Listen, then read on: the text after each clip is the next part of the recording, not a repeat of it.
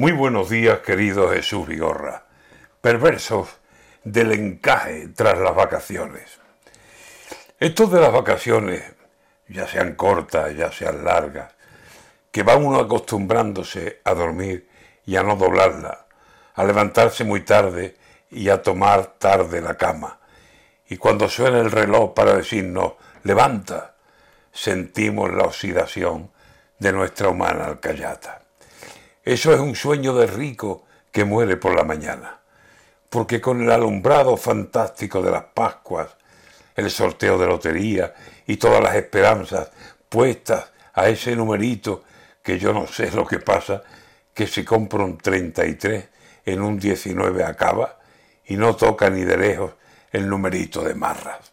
Digo que con estas cosas y vestir ropa de marca, los regalos que nos hacen, las copas que se apalabran con un centenar de amigos, en fin, que los días se pasan y uno se llega a creer que no tiene que hacer nada, que es rico, que ya el trabajo es una pena pasada.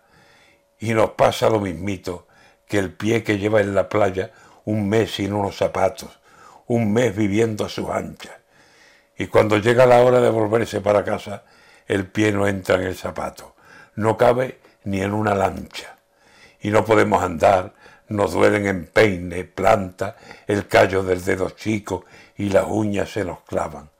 Pues eso mismo, señores, en cuanto pasan las Pascuas, pasa con los veinte días que estuvimos sin doblarla. He de acostarme temprano, a las siete y media en planta, trabajando hasta las tres, hasta el viernes, Santa Bárbara. Tuve un vecino hace tiempo que esto lo solucionaba de una manera sencilla vacaciones no tomaba. Trabajaba el año entero y cuando otros se quejaban, él decía alegremente, yo no salgo de la fábrica, que después viene lo malo. Es peor si se descansa.